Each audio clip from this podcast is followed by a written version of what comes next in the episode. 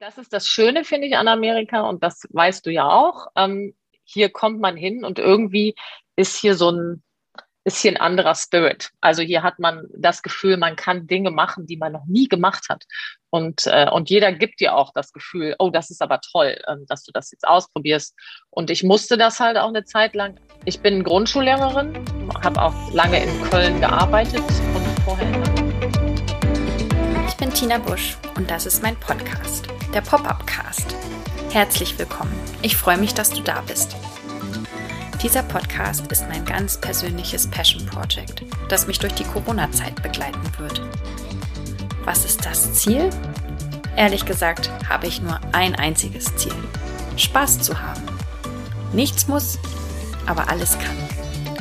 Lass dich, lassen wir uns überraschen. Viel Spaß! Liebe Katrin, schön, dass du heute bei mir im Podcast zu Gast bist. Ich habe mir überlegt, oh, wie steige ich jetzt ein? Und äh, als ich mir das überlegt habe, klingelt mein Telefon und mein Sohn ruft an und sagt, Mama, kannst du schnell den Schlüssel zur Halle bringen? Also bin ich schnell mit dem Fahrrad, deshalb bin ich jetzt auch total verschwitzt, schnell mit dem Fahrrad noch zur Handballhalle gefahren, habe den Schlüssel gebracht, damit die da die Bälle rausnehmen können. Und auf dem Rückweg dachte ich dann, ja, ich radel jetzt hier, setze mich voll verschwitzt in ein nicht klimatisiertes Haus und äh, bin mit dem Fahrrad zur Handballhalle gefahren und äh, spreche spreche jetzt mit dir, liebe Katrin, die in Kalifornien lebt. Und ähm, ja, weiß nicht, ob du mit dem Fahrrad unterwegs bist und äh, Handball ähm, gibt es wahrscheinlich bei euch auch nicht, oder? Das ist lustig, weil wir gestern äh, gerade über Handball gesprochen haben wegen der Olympischen Spiele und ja. dass unser amerikanischer Freund ja findet, das ist ja ein komisches Spiel. Ähm, aber dass wir halt erklärt haben, dass das in Deutschland und Europa ziemlich groß ist und dass das ja sehr athletisch ist. Und äh, es war ganz lustig, weil wir darüber gerade gesprochen haben. Mit Handball haben wir tatsächlich nichts zu tun. Ähm, ich hatte mal eine Schülerin kennengelernt, die aus Deutschland kam und die auch Handball gespielt hatte. Und die musste ziemlich weit fahren, um einen Handballverein hier zu finden. Mhm. Aber wir, wir, wir fahren Fahrrad hier. Also wir leben ja, wir leben ja im, in Kalifornien, in und nicht nur in Kalifornien, sondern in der Bay Area. Und hier ist schon, äh, also nicht, vielleicht noch nicht mal mehr so, wie es mal war, aber es ist, gibt schon viele ähm, Organisationen, die sich fürs Fahrradfahren stark machen. Und ähm, hier wird auch gerade so das Fahrrad, die Markierung der Fahrradwege, das wird schon langsam ausgebaut. Die sind alle grün, wenn es sie hier gibt. Und äh, wir fahren zum Fahrrad. Meine Kinder fahren teilweise mit dem Fahrrad zur Schule. Jetzt, wo die Große schon Auto fahren kann, ist es nicht mehr ganz so äh, attraktiv. Aber die Kleine fährt durch die Gegend mit dem Fahrrad und wir wohnen auch in einer Nachbarschaft, wo viele Kinder mit dem Fahrrad durch die Gegend fahren. Okay. Und wo auch, wo auch Leute schon, äh, wo du halt immer mehr, ähm, du siehst hier mittlerweile auch das ein oder andere E-Bike oder Lastenfahrrad. Unsere Freunde haben Lastenfahrrad, ähm, gehen, damit gehst du manchmal einkaufen. Also Fahrradfahren ist natürlich anders als in Deutschland, aber aber es wird Fahrrad gefahren. Ja, ähm, ja, ja. Wunderbar. Ja, dann ist, äh, ist das, hat sich das ja äh, vielleicht verändert oder ist in Kalifornien sowieso anders als in anderen äh, Gegenden ähm, der USA. Genau, aber so viel vorweg. Ähm, jetzt aber natürlich die Frage, äh, also erstmal herzlich willkommen, liebe Katrin, und dann ähm, ja die Frage, ähm, wer bist du und was machst du? So viel haben wir ja jetzt schon gesagt und gehört. Äh, wie man hört, du bist Deutsche, aber du lebst schon seit vielen Jahren in den USA und da bin ich jetzt total neugierig, ähm, ja, wie du da so hingekommen bist und äh, wie dich das geprägt hat. Ja, wir sind tatsächlich jetzt ähm, über 13 Jahre in den USA. Wir sind 2008 hier rübergekommen, als unsere Kinder eins und vier waren. Und äh, du hattest ja auch mal gefragt, warum bist du die Person, die du jetzt äh, bist im Vorfeld. Und natürlich ist das ein großer Teil, ähm, weil, also ich denke, wir sind 2008 hierher gekommen, wir haben in, früher in Köln gewohnt und da haben wir auch beide Kinder bekommen in Köln. Und wir wollten immer gerne irgendwann mal im Ausland leben. Aber wir hab, hatten uns, wir waren dann zu sehr mit dem äh, neuen Erwachsenenleben beschäftigt, Haus, Kinder, als dass wir uns da irgendwie proaktiv drum gekümmert hätten. Und eigentlich war immer so ein bisschen auch der Traum, ähm, irgendwo in Europa zu sein. Und dann ist äh, durch den Job meines Mannes, ähm, der hatte dann mit einem Startup hier zu tun und die haben dann irgendwann, und der war ein paar Mal hier drüben, und die haben dann irgendwann halt gefragt, hey, willst du nicht für uns arbeiten? Mhm. Und da kam das Thema dann halt auf. Äh, da war ich gerade, da war unsere Tochter gerade vielleicht die zweite Tochter gerade zwei Monate oder drei Monate. Und da haben wir gesagt, ach, Kalifornien hört sich ja ganz nett an. Mhm. Ähm, Engl Englisch kann nicht schaden. Äh, wir können Englisch einigermaßen. Und äh, dann haben wir uns damit beschäftigt und dann ging das irgendwie so seinen natürlichen Lauf. Mein Mann ist dann nochmal rübergeflogen und dann haben wir, haben die uns ein Angebot gemacht und dann hieß es, ähm, ja, aber ihr müsst verheiratet sein, weil wir waren nicht verheiratet. Ah, okay, ja. Und äh, ja, und äh, das haben wir dann auch noch gemacht vorher. Und äh, letztendlich wurde dann unsere Hochzeitsparty auch unsere Abschiedsparty. Mhm. Und dann sind wir 2008 im Mai hier rüber, als äh, unsere Kleine gerade eins geworden war. Genau, und das hat mich natürlich schon sehr geprägt. Also ähm, ich habe jetzt hier fast, also ich würde sagen, mittlerweile habe ich hier fast mehr Zeit meines Erwachsenenlebens verbracht, als ich das in Deutschland so. Also so fühlt es sich manchmal an.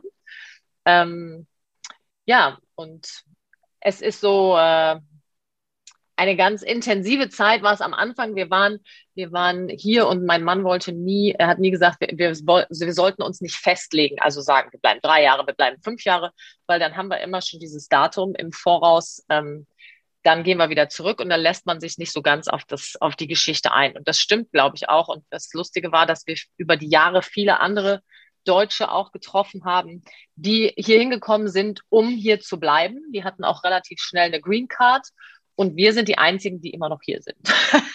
alle anderen, alle anderen sind zurückgegangen und wir sind immer, immer noch da. Genau.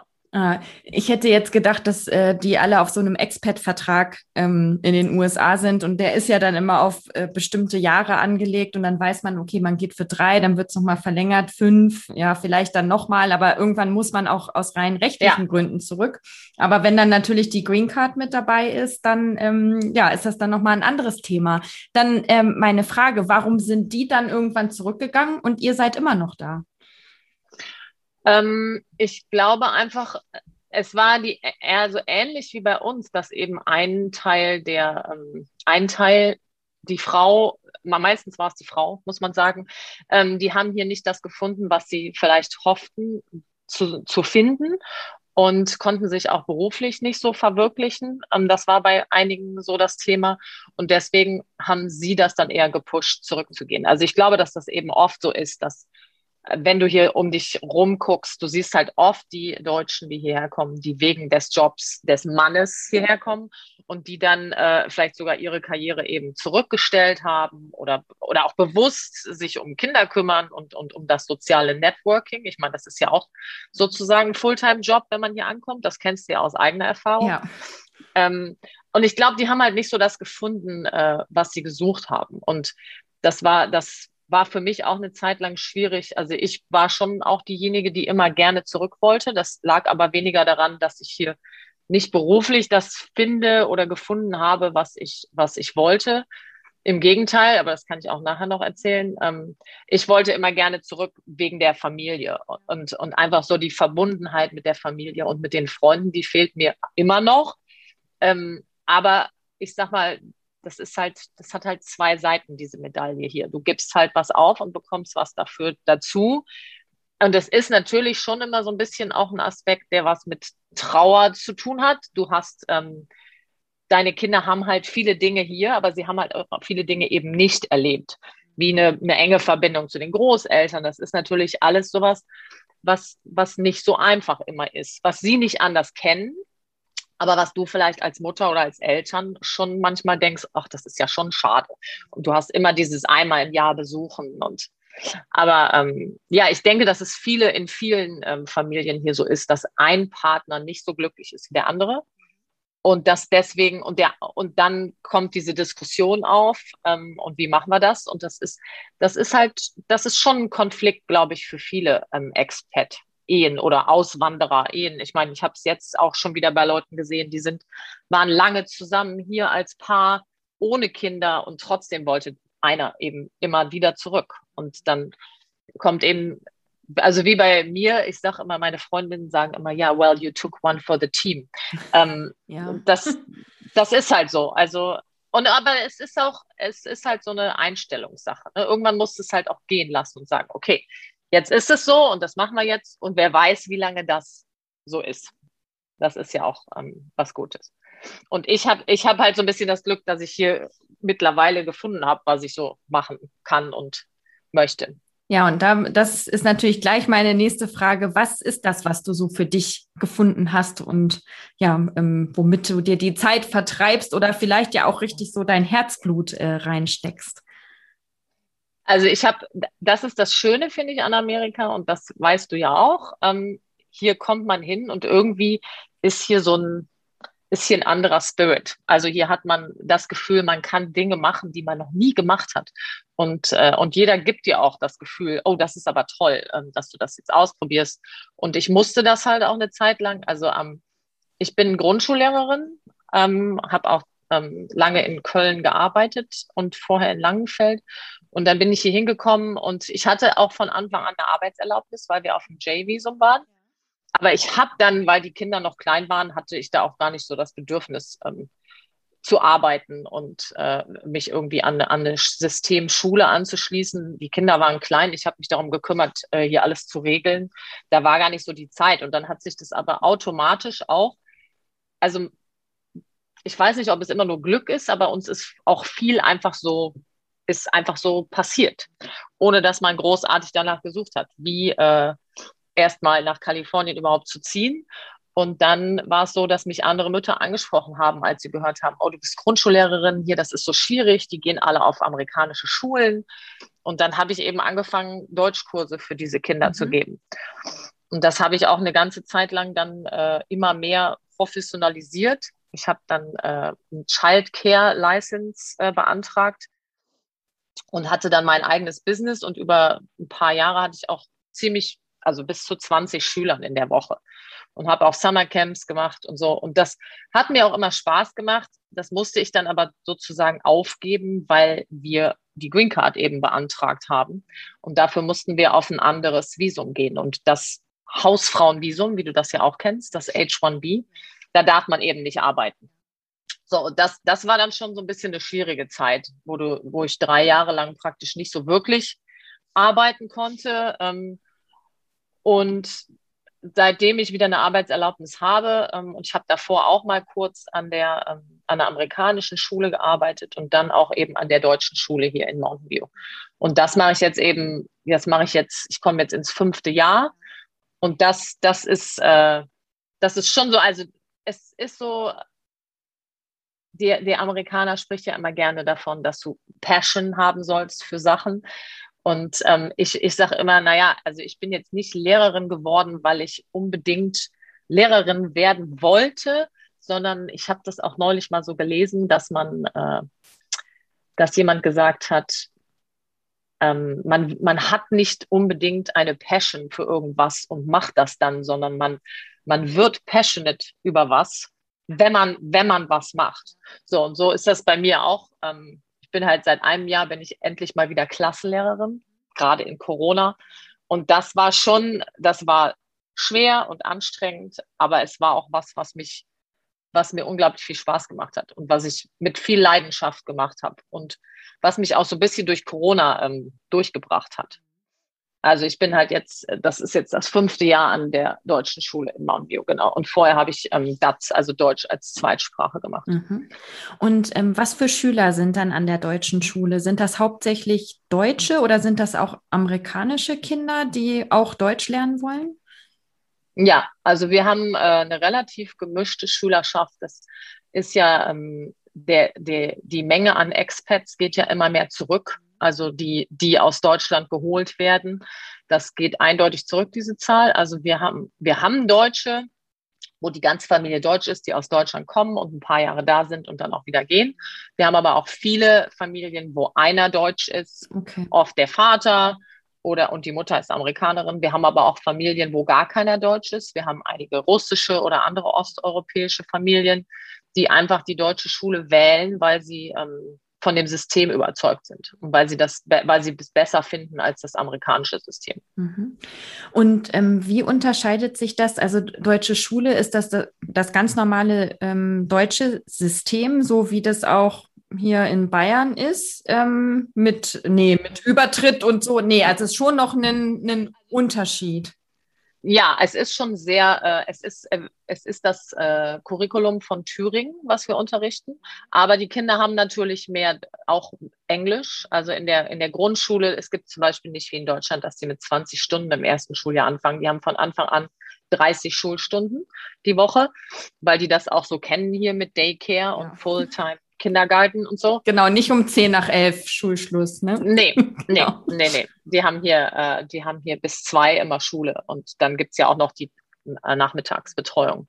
Nee, die haben sechs Stunden Deutsch, äh, sechs Stunden Englisch in der Woche und aber alles andere wird in der Grundschule auf Deutsch unterrichtet. Wobei das Äquivalent zu Sachunterricht wird ab dritte, vierte Klasse auch zweisprachig mhm. unterrichtet. Mhm. Und was unterrichtest du dann? Alle Fächer? Also ich habe jetzt eine, ja, ich habe eine erste Klasse gemacht letztes Jahr. Jetzt gehen wir weiter ins, also ich nehme die weiter mit ins zweite Schuljahr und ich unterrichte alles außer Musik und äh, Kunst. Mhm. Okay. Ja. Und äh, das ist auch, das ist jetzt die obligatorische Frage, die ich aber dann immer stellen muss, wenn es übers äh, deutsche und amerikanische Schulsystem äh, geht. Was obwohl das ja jetzt nicht das typisch amerikanische ist, aber ich stelle mir ja trotzdem vor, dass so die, ähm, die, die Ausrichtung und die Prägung äh, ja dann doch viel amerikanischer ist, äh, als sie es hier ist. Und wie würdest du das beschreiben, so die Unterschiede zwischen, zwischen dem, was du in Deutschland kennengelernt hast als Lehrerin und jetzt der, ja, der Spirit, der an, an so einer amerikanisch angehauchten deutschen Schule herrscht? Ja, ich sag mal so, das ist natürlich ein Unterschied. Ähm, insofern schon, weil es eine Privatschule ist, die Geld kostet. Und äh, ich sag mal, alle Privatschulen hier kosten Geld und äh, es ist auch nicht, das, da tut sich das auch nicht wahnsinnig viel, wenn man, wenn man nicht um Kinder, über Kindergarten redet. Also wenn es um die normale Schule geht, die kosten alle in etwa das Gleiche. Und da fängt es natürlich schon an. Du hast natürlich ganz andere finanzielle Möglichkeiten hier. Und ich sag mal, das hat sich natürlich jetzt äh, im Corona, in den Corona-Zeiten extrem gezeigt, dass wir ganz andere Möglichkeiten haben, den mhm. Unterricht zu digitalisieren und dass wir da viel schneller reagieren können. Und was den Spirit angeht, das finde ich schon, dass das immer noch eher sehr deutsch ist. Okay. Im Vergleich mit der, äh, mit der amerikanischen, mit einer amerikanischen Private oder Public School. Wir haben halt vom, von den Anlagen nicht die gleichen Voraussetzungen, was zum Beispiel Sport angeht und so.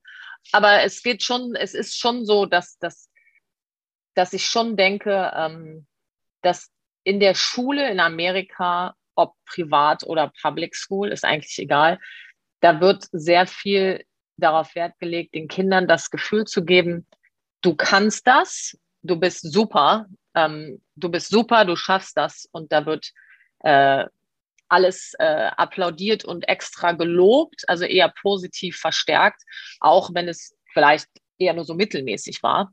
Aber das ist schon so, finde ich, das merkt man äh, den Unterschied, dass, dass die das ist positiver. Und auch der Unterschied ist, das ist allerdings auch wieder anders an der deutschen Schule, äh, ist, dass du oft die Klassengruppen ja wechselst. Das ist in Deutschland anders. Und das ist, das ist allerdings an der deutschen Schule auch eben noch so, dass die Klassen eigentlich zusammenbleiben. Und äh, das denke ich macht, das ist sehr ähnlich zu Deutschland. Aber ich sage mal, dadurch, dass du eine kleine Privatschule bist, hast du natürlich auch ganz andere Möglichkeiten, mit den Kindern zu interagieren. Mhm.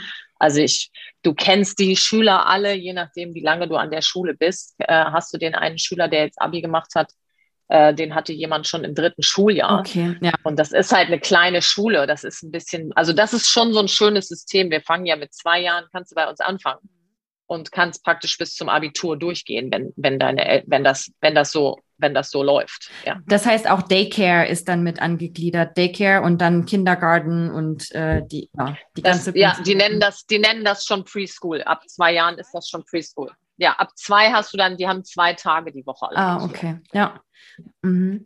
Und fällt dir das leicht oder ist dir das leicht gefallen, ähm, vielleicht warst du ja auch in, in Deutschland auch schon so eine Lehrerin, die so sehr aufs Positive äh, geachtet hast. Das weiß ich ja nicht. Aber ist das, musstest du dich da umstellen, um so diesen amerikanischen ähm, Spirit damit reinzubringen oder lag dir das sowieso im Blut? Ähm, ich denke mal, ich, ich glaube, ich unterrichte immer noch so ein bisschen anders, als, als vielleicht meine Kinder unterrichtet werden. Also ich finde, ich finde, an der deutschen Schule ist das schon so, dass das nicht immer hoch gelobt wird, nur äh, weil wir in Amerika sind, sondern da werden auch Dinge kritischer gesehen.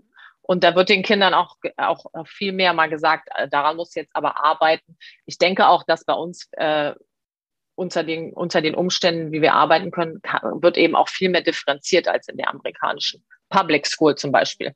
Also Differenzierung ist in der amerikanischen Public School nicht so groß. Ähm, das ist manchmal eher, ähm, meine Kinder gehen ja beide auf amerikanische, auf öffentliche Schulen. Und das ist schon oft mal was, wo ich gesagt habe, oh, da könnte man aber noch was lernen. Aber die, auf der anderen Seite lernst du eben von denen und mit, mit ihrem Growth Mindset und so. Das, das ist schon äh, was sehr Positives. Ich glaube, ich glaube schon, dass die, die Erfahrungen, die ich gemacht habe, in der amerikanischen Schule, wo ich viel äh, Freiwilligenarbeit gehabt, gemacht habe, als meine Kinder noch zum Beispiel in der Grundschule waren. Mhm. Später macht man das ja nicht mehr wirklich in der Middle School. Da habe ich, glaube ich, schon ziemlich viel mitgenommen, was ich jetzt auch wahrscheinlich unbewusst in meinem Unterricht so mache. Mhm. Dass man eher, man sieht eher das Positive, eher, ja. Und, und das sagt man auch den Kindern. Ja. Und, und man ist einfach, man ist einfach, man sieht, ja, man sieht eher das Positive. Ja ist auch manchmal leichter, das Positive zu sehen. es ist auf jeden Fall leichter, wahrscheinlich dann auch darüber ja. zu sprechen und den, ja. äh, den Kindern und den Eltern das dann auch mitzugeben, als, ja, als dann wirklich die, die kritischen Sachen. Hast, Aber das, ja. ist, das ist halt auch so eine Einstellung, die jetzt kam in dem, in dem Corona-Jahr. Also ich ich habe halt das erste Schuljahr komplett online unterrichtet am Anfang und ich habe eigentlich wenig gehört von Eltern, was nicht so gut gelaufen ist, sondern du hast immer nur gehört, was alles toll gelaufen ist. Und das ist natürlich als Lehrerin auch ganz schön. Ja, das, äh, ich, das, also da fragt man dann hier die Lehrerinnen, die haben entweder gar nichts gehört oder ähm, Beschwerden. genau, äh, das ist der große Unterschied. Und da bist du jetzt auch gleich schon beim Thema, was ich natürlich auch ganz gerne noch ähm, ansprechen würde. Also einmal, wie, wie ist das jetzt ähm, einmal für dich als Lehrerin gelaufen, so diese Corona-Zeit? Du hast ja gerade schon gesagt, ihr habt, ähm, äh, du hast ein Jahr online unterrichtet, aber mich würde auch interessieren, wie das für euch jetzt als Familie war. Aber vielleicht machen wir erstmal das Berufliche und dann kommen wir nochmal ähm, ähm, zum Familienthema zurück. Genau. Ja, also erstens, ich habe nicht das ganze Jahr online unterrichtet. Ähm, wir haben hier, äh, konnten die Privatschulen und auch die Public Schools später konnten äh, einen sogenannten Waiver beantragen, als die Zahlen etwas besser wurden. Und ich habe äh, von August bis Anfang Oktober komplett online unterrichtet. Und dann von Oktober bis äh, nach Thanksgiving waren wir in der Schule ähm, mit, mit Abstand, mit Maske, mit allen möglichen Regeln. Und dann waren wir nochmal online bis Februar. Und seit Anfang Februar waren wir komplett in der Schule, ah, okay. ohne Pause. Mhm. Und ich hatte auch, ich hatte keinen einzigen Corona-Fall in meiner Klasse. Also das war, äh, ich musste nicht in, also auch wir hatten relativ wenig Fälle überhaupt, wo mal eine ganze Klasse in Quarantäne gehen musste. Und ich sag mal so, das war, das war einfach total strange am Anfang und was, was kein Mensch je gemacht hat. Und äh, meine Kollegin und ich, wir haben, ich habe eine Partnerin, die die andere erste Klasse macht. Wir haben immer gesagt, wenn wir das schaffen, schaffen wir alles. Und äh, wir haben es geschafft. Und du hast aber auch im Gegensatz zu Deutschland, ich habe ja auch gehört, was da passiert, also was, was, was die Kinder bekommen haben. Das war ja auch teilweise sehr dürftig. Ähm, ich habe meinen kompletten Stundenplan online unterrichtet. Also, also komplett von, von komplett morgens um von morgens, acht, neun ja, bis um genau. zwei. Mhm. Ja, also wir hatten verkürzte Stunden. Wir haben insgesamt von halb neun bis äh, viertel vor eins unterrichtet. Und wir haben Sportunterricht online gemacht und live. Wir haben äh, Buchstaben gelernt und Mathe gemacht, alles. Und das war, das war super anstrengend natürlich teilweise. Und was, was du am Anfang musstest total viel lernen, wie du hin, hin und her präsentierst und die Kinder müssen sich auf stumm schalten und solche Sachen. Aber es hat, es hat eigentlich super gut geklappt, den Umständen entsprechend.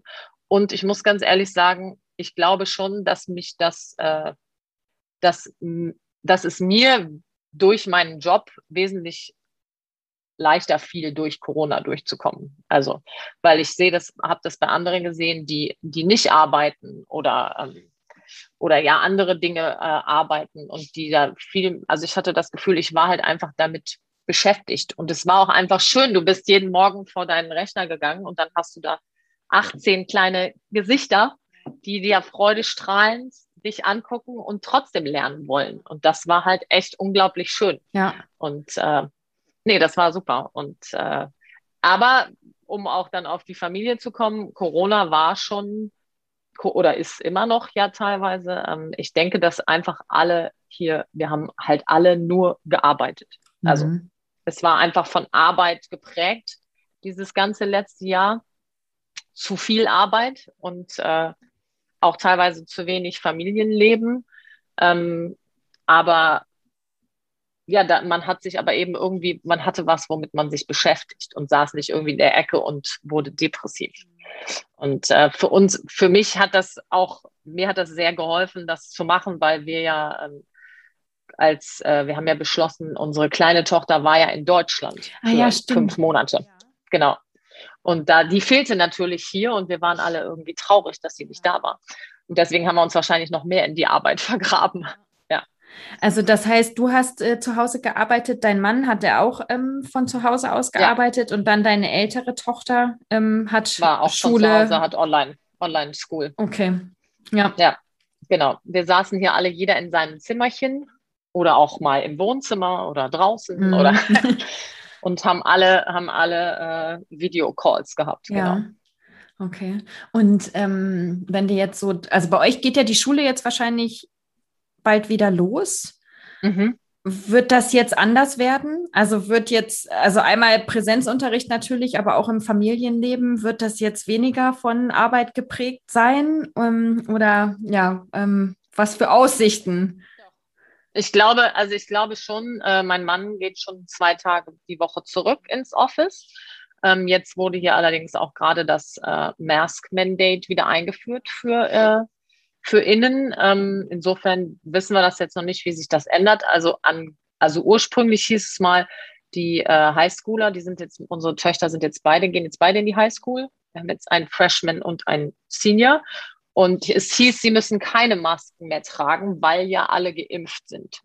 So, und das kann jetzt sein, dass sich das jetzt nochmal ändert, befürchte ich, ähm, weil hier eben schon, äh, wie ja alle so schön sagen, das ist jetzt the pandemic of the unvaccinated, also die jetzt alle, die nicht geimpft sind, da, da sucht man jetzt praktisch die oder da nimmt man die Inzidenz her. Ähm, äh, also ich denke schon, dass es ja, ich weiß nicht, wie viel weniger Arbeit wir haben werden, weil meine Große bewirbt sich jetzt aufs College und das ist auch eine ziemlich stressige Geschichte und äh, mein Mann hatte gehofft, dass er wieder reisen kann. Das ist aber auch noch, steht auch noch nicht äh, fest, dass das klappt. Und bei mir fängt das Schuljahr auch in zweieinhalb Wochen wieder an. Also es wird, das Leben in Amerika ist immer von Arbeit geprägt. Ja. da muss man ein bisschen auf sich aufpassen, weil der Amerikaner an sich gerne viel arbeitet. Das heißt nicht, dass er viel geschafft kriegt, aber er arbeitet gerne viel und oft und äh, hat nicht so dieses äh, diese Einstellung, die die, die, die Europäer haben. Work-Life-Balance. Ja. Genau, ja, ja. die Work-Life-Balance ist nicht immer so toll. Ja. ja. Aber ähm, du hast gerade gesagt, äh, man muss auf sich aufpassen. Was tust du denn für dich? Äh, wie passt du auf dich auf, damit es nicht zu viel wird? Ähm, ich versuche viel ähm, oder nee, nicht viel, es ist gar nicht lang von der Zeit, aber ich versuche es eigentlich regelmäßig, dass ich meditiere. Ich mache das, wenn ich arbeite, jeden Morgen als erstes, wenn ich aufstehe.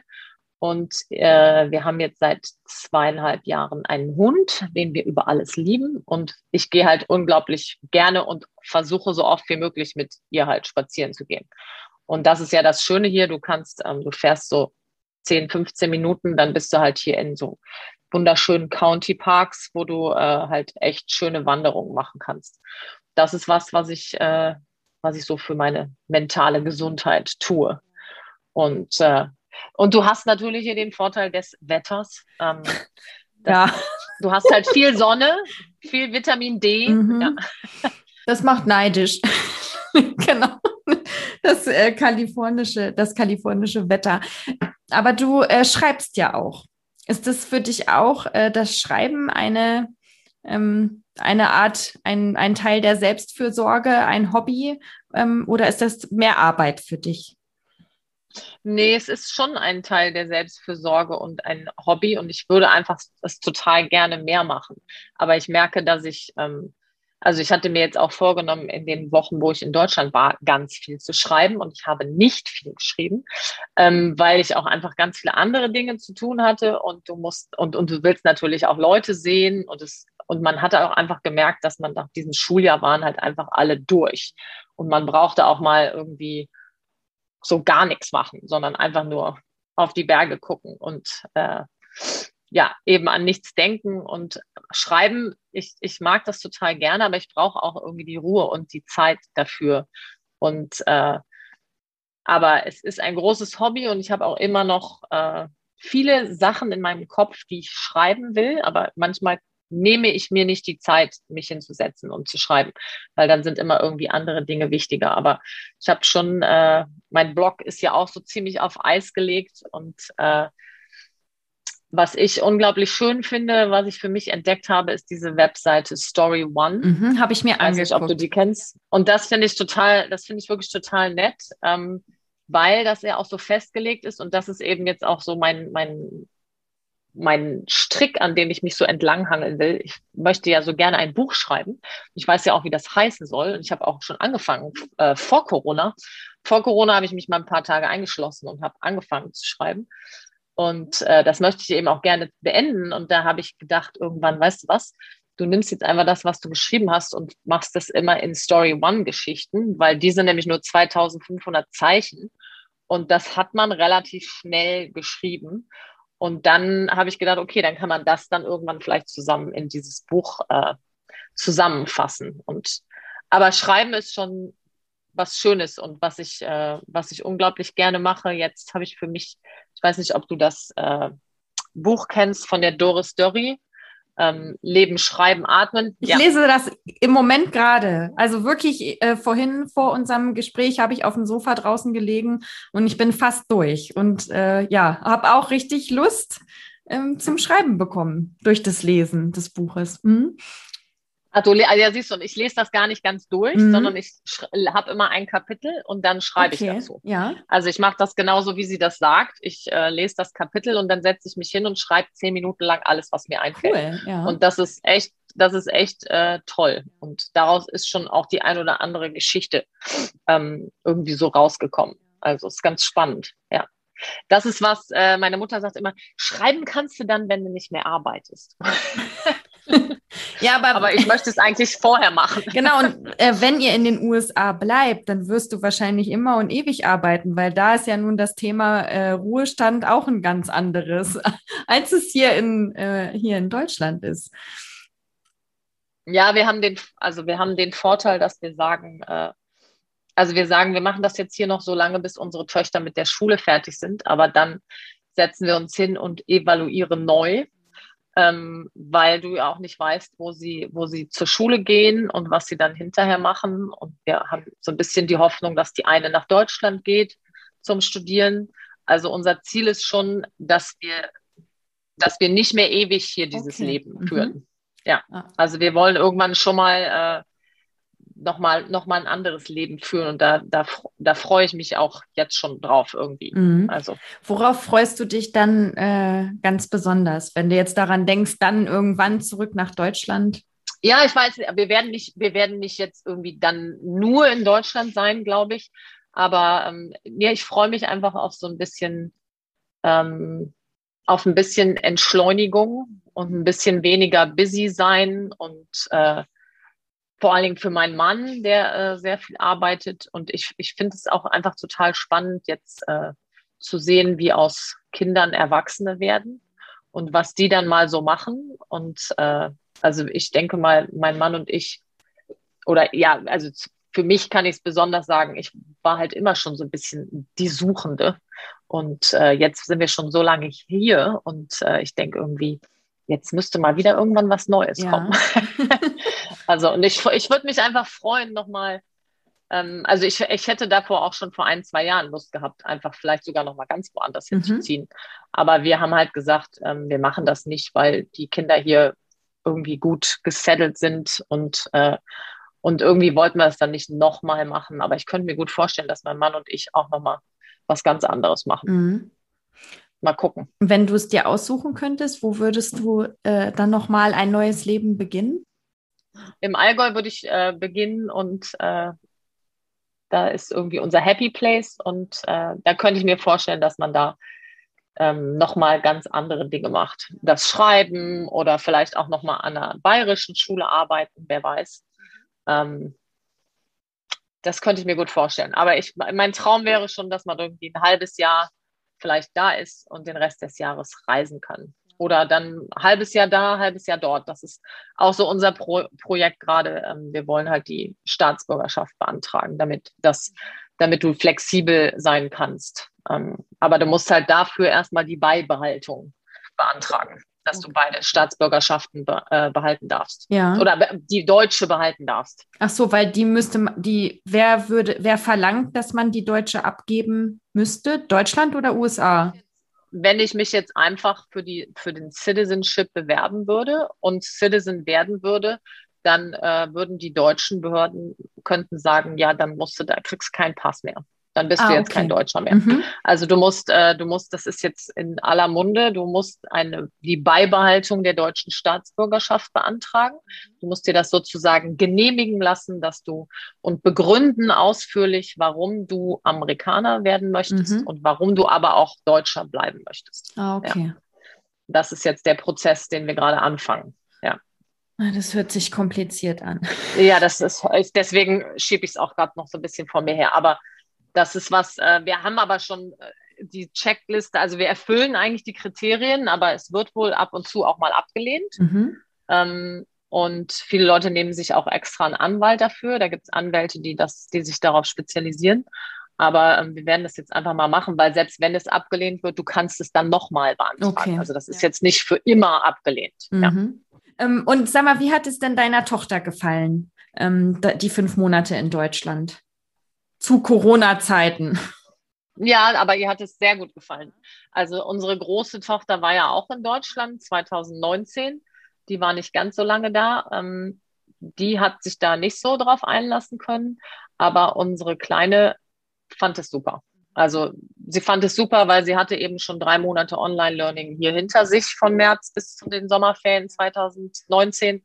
Und das fand sie ganz schrecklich und äh, hat da sehr drunter gelitten, vor allen Dingen eben wegen den sozialen Kontakten und oder dem, dem Mangel der sozialen Kontakte, besser gesagt. Und sie ist dann ähm, sie ist dann nach Deutschland gegangen. Das kam, weil Freunde von uns nach Ungarn gegangen sind für das ganze halbe Jahr mit der ganzen Familie und die Kinder da zur Schule geschickt haben, weil da eben die Schulen auch noch auf waren.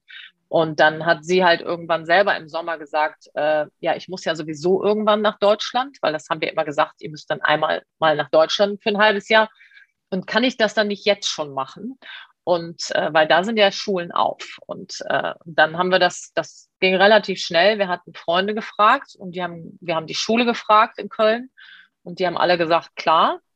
Und dann hat sie am 1. September ist sie rüber und war dann bis ähm, Ende Januar da. Aber ist zur Schule gegangen von September bis Mitte Dezember, wo sie dann alles dicht gemacht haben, ja.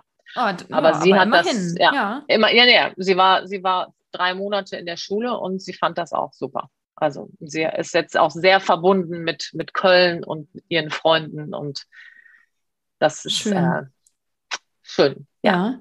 Und sprechen die beiden dann Deutsch und äh, Englisch gleich gut? Deine Töchter? Ähm, die Kleine spricht mittlerweile sehr gut Deutsch, eben auch so umgangssprachliches Deutsch. Und man muss sie im Moment auch nicht daran erinnern, Deutsch zu sprechen. Die Große spricht viel mehr Englisch und äh, auch viel besser Englisch, als, die, als sie Deutsch spricht. Ja. Mhm. Und ähm, du hast ja jetzt gerade, hast du vorhin schon gesagt, und du bist ja jetzt auch tatsächlich gerade von dieser Deutschlandreise erst wiedergekommen, äh, bist noch ein bisschen gejetlaggt, weil ihr ja, gestern, nee, was ist denn heute? Donnerstag. Montag, Montag, Montag bist du zurück, ich, ja. genau. Montag bist du zurückgeflogen. Ähm, gibt es schon irgendwas, was du vermisst, ähm, wenn du jetzt so zurückdenkst an deine Zeit in Deutschland? Die Brötchen. Natürlich, der Klassiker. Die Brötchen, nee, irgendwie so, ähm, also erstmal halt die Berge. Ich, ich bin halt super gerne in den Bergen. Wenn mich einer fragt, Berge oder Meer, sage ich immer Meer. Äh, Berge. Mein Mann sagt Meer und ich sage Berge. Ja. und also so dass diese, diese und diese Stille, ähm, hier, hier ist halt wieder Hustle and Bustle, hier ist halt viel los und du merkst halt auch, ähm, die Leute tragen keine Masken mehr unbedingt. Ähm, ja, ich vermisse so ein bisschen diese, es ist halt alles so ein bisschen gemütlicher in Deutschland. Natürlich besonders im Allgäu. Und äh, es ist natürlich, da ist natürlich das Leben ganz anders als im Silicon Valley. Ähm, das vermisse ich schon und natürlich vermisse ich auch so, ähm, also ich habe ich hab ja so ein bisschen drüber nachgedacht, worüber wir vielleicht heute sprechen und, und die Heimat, die Zuhause, das Zuhause ist ja doch immer schon so da, äh, eigentlich da, wo deine liebsten Menschen sind. Und das finde ich schon, das ist halt der Unterschied. Hier ist auch mein Zuhause, hier habe ich auch super liebe Menschen. Aber in Deutschland hast du halt Menschen, die kennen dich noch von früher. Die kennen noch dein altes Ich, sage ich immer. Das ist ja, ich habe ja hier ein anderes Ich als in Deutschland. Und das ist schon so ein, so ein ja, so eine, ähm, ja, nicht bedingungslosere äh, Freundschaft, aber, aber so ein bisschen eine andere, also es ist eine andere Art von Freundschaft. Und du, du siehst halt immer Menschen, die hast du dann wieder ein oder zwei Jahre nicht gesehen und dann siehst du sie und alles ist wie immer. Das ist hier genauso, denke ich mal. Mhm. Ähm, wenn du die jetzt hier, wenn ich hier meine Freunde zwei Jahre nicht sehen würde. Ich habe auch gerade vorgestern eine Freundin gesehen, die sind nach Costa Rica gezogen, die habe ich seit drei Jahren nicht gesehen. Ähm, das war auch wie immer. Aber die, ich glaube schon, dass, dass diese, diese Verbindungen, die man in Deutschland hat, die fehlen mir immer. Ja. Das wird sich auch nicht ändern. Also das kann man sich, braucht man sich auch nicht schönreden. Ja, ja, das ist, ich weiß nicht, wie, wie du das siehst, da auch wenn man schon so viele Jahre in, in den USA ist, die Beziehungen, ich, ich finde mal dieses Wort oberflächlich, das finde ich, das sagt man ja hier in Deutschland so, dass äh, viele Beziehungen so oberflächlich sind. Mm, das hört sich so negativ an, so würde ich das gar nicht beschreiben, aber es sind einfach, es sind andere Beziehungen. Und, und da ist aber die Frage, ist das, weil die kürzer sind und weil die gar nicht auf dieses Gemeinsame schon aus der Kindheit, aus der Jugendzeit zurückgreifen können? Oder ist es dann wirklich etwas, etwas Kulturelles, ähm, was die Amerikaner vielleicht gar nicht so kennen, so dieses, diese tiefgehenden Freundschaften? Ich, also ich, ich finde, ich kann das, ähm, ich kann das immer nicht gut vertragen, wenn die Deutschen sagen, ja, die Amerikaner sind ja so oberflächlich. Ja, ja, ja. Ich finde, das ist ein fürchterliches Vorurteil, ähm, weil auch das Wort oberflächlich, ähm, superficial, das ist so, ich finde es negativ, das genau. Wort. Und ich finde, man kann das überhaupt nicht verallgemeinern. Ich finde, es gibt in Deutschland Menschen, die sind nicht dazu in der Lage, tiefgehende ähm, Freundschaften zu haben. Und die gibt es hier auch. Ich glaube aber schon, dass das kommt ja schon von irgendwo her. Und der, ähm, die Deutschen sagen das, weil sie ihre Erfahrung gemacht haben durch kulturellen Austausch. Und es ist schon so, dass es viel schwieriger ist, hier eine tiefe Freundschaft zu finden. Ich bin am Anfang, als ich hier rübergekommen bin, habe ich ein halbes Jahr einen äh, Englischkurs am College gemacht. Mhm. Das hat eine sehr nette Frau gemacht, äh, Mrs. Wasserbauer, die auch ein paar Jahre in Deutschland, in Köln witzigerweise gewohnt hat. Und sie hat mal, die hat was ganz Tolles gesagt. Die hat gesagt, in Deutschland dauert es viel länger, Freunde zu finden. Aber wenn man Freunde gefunden hat, dann sind sie fürs Leben. Und, äh, und ich denke, das ist der Unterschied. Und das sehe ich aber auch bei meinen Kindern durch dieses System hier, ähm, dass die zum Beispiel jedes Jahr die Klassen wechseln. Ähm, es wird, das wird auch so gelernt, dass es, dass, es, dass es besser ist, viele Verbindungen zu haben, als tiefe Verbindungen vielleicht. Und auf der anderen Seite kann ich überhaupt nicht bestätigen, dass, dass wir keine ähm, tief, also wir haben, wir haben sehr enge Freundschaften und auch sehr intensive und das sind natürlich auch oft dann Europäer, sind nicht unbedingt nur Amerikaner, aber ich, ich habe auch amerikanische Freundinnen, besonders äh, zwei, das ist überhaupt nicht oberflächlich und die sind, die sind auch überhaupt nicht oberflächlich. Also ich denke, das hat schon auch was mit deiner Persönlichkeit zu tun und wo du herkommst und, aber es ist natürlich immer noch so, das ist ein kultureller Unterschied. Der Amerikaner für den Amerikaner ist das nicht so wichtig, ähm, das Haus zu kaufen und dafür die nächsten 30 Jahre zu wohnen und alle Nachbarn zu kennen. Für den Amerikaner ist es wichtig, ähm, Gelegenheiten, die man bekommt, zu nutzen. Und wenn das heißt, dass ich dafür 2000 Meilen nach Osten ziehen muss, dann machen die das. Ja. Und, und ich finde auch, man sieht auch hier, dass ich habe jetzt gerade äh, auf Facebook, wo ich eigentlich kaum noch bin, aber gerade gesehen, dass äh, eine Bekannte, die ich mal, die habe ich kennengelernt, die kenne ich nicht gut, aber die sind gerade nach zehn Jahren in Kalifornien, ziehen die gerade zurück nach Texas, weil das ist da, wo sie ja. herkommen. Und da, und sie sind eben auch eher, ähm, da, eher, eher, sag ich mal, vielleicht etwas konservativer. Mhm. Ähm, und die gehen auch wieder dahin zurück, wo ihr Herz ist, sage ja. ich mal. Also das ist auch beim Amerikaner so. Die machen viele Sachen, weil es interessante Gelegenheit ist, vielleicht jobmäßig, aber auch die gehen oft wieder dahin zurück. Und sie das hörst du auch von Amerikanern, denn unsere Nachbarn sind aus Michigan. Die finden das hier immer noch ein bisschen komisch. Also das, es geht denen genauso wie uns. Das, deswegen, ich finde, ich kann verstehen, wo das herkommt, aber ich finde dieses, dieses Generalisieren grundsätzlich blöd. Also der Deutsche an sich ist auch nicht nur pessimistisch, oder? Ja, das stimme ich dir zu. Also das ist ja, äh, ja genau. Ähm, und äh, ja, das ist ja ähm, das, was du gerade gesagt hast, dass es auch den Amerikanern so ist. Mit dem da gibt es auch dieses Home is where your heart is. Äh, und das finde ich, das beschreibt das, das beschreibt das total gut. Und du hattest ja jetzt auch, du hattest doch auch gepostet auf Instagram, dass du dieses zu Hause, nach Hause kommen Gefühl, das hast du aber schon also du machst schon diesen Unterschied zwischen was ist Heimat und, und wo fühle ich mich zu Hause. So hatte ich das verstanden, weil du ja gepostet hast, ähm, bei mir ist das, wenn ich in, in San Francisco lande. Ja, also das ist aber, das, ich denke mal, für mich ist das wenig, also vielleicht ist es das gleiche Herz, Herz, Entschuldigung, mein Grundbild. Ja, kein ähm, Problem. Mein Herz oder ich finde es halt immer, wo sind deine Leute? Ja. ja, where are my people? Also ich, für mich ist Heimat Heimat ist für mich Deutschland, weil ich da groß geworden bin, weil mich das geprägt hat in meiner Kindheit und Jugend. Das wird für mich immer Heimat sein. Aber hier ist meine andere Heimat, weil hier haben wir so viel zusammen als Familie. Hier ist meine, hier ist meine kleine Familie und meine ähm, große Freundesfamilie. Und das ist, das ist schon wie nach Hause kommen. Und ich, und das, das ist einfach so. Und nach so einer langen Zeit glaube ich, geht es jedem so. Und natürlich, also ich, ich finde, es hat immer was mit den Leuten zu tun. Wenn du jetzt hier hinkommen würdest und du hättest keine Freunde, äh, dann würde ich mich ja auch heulend in die Ecke setzen. Aber man hat ja seinen Job, wo man zurückgeht, seine Kollegen, seine, seine, meine Klasse, meine Freunde, ähm, die, die Routinen, allein so Routinen, die du hast und, und, und eben auch dein, dein, dein Haus, also dein, einfach deine Sachen. Das ist ja auch das, was ja. Heimat sozusagen beschreibt. Ja. ja.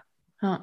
ja, ich musste nur, als du das gepostet hast, dran denken. Ähm, und dann fühle ich mich immer an Chattanooga zurückerinnert, weil ich immer dieses Gefühl, dieses nach Hause kommen dann hatte, wenn man nach Chattanooga reinfährt, dann fährt man über so eine Hü über so einen Hügel und dann Chattanooga ist jetzt keine besonders schöne Stadt und hat auch keine ähm, besonders tolle Skyline. Aber irgendwie war das immer so, wenn wir über diesen Hügel dann gefahren sind und dann liegt die Stadt so vor einem. Das war dann immer, äh, ja, jedes Mal, dass ich dachte, ach ja, aber klar, wir sind dann in unser Haus zu unseren Sachen, ähm, ja, zu, zu den Freunden dann gekommen. Und ähm, ja, da musste ich dran denken, als ich das, als ich das gelesen habe. Und jetzt, wir sind jetzt fünf Jahre in Deutschland und ich warte immer noch auf dieses Gefühl, dass ich äh, hier in Burghausen, wenn Burghausen so langsam in Sichtweite kommt, dass so dieses, ja, dieses, jetzt komme ich nach Hause.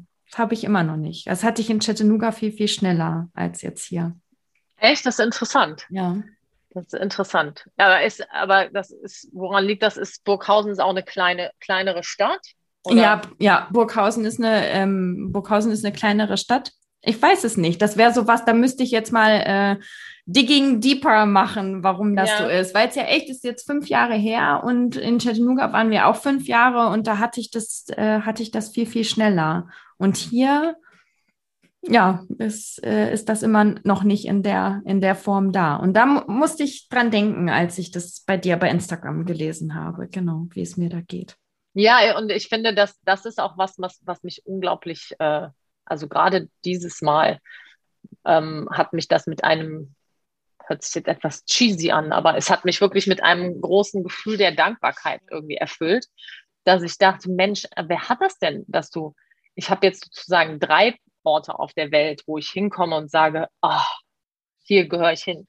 Irgendwie. Und das ist, also ich meine, der eine Platz ist noch nicht so wirklich, wo ich sagen kann, hier gehöre ich hin, aber da, da liebe ich es einfach zu sein.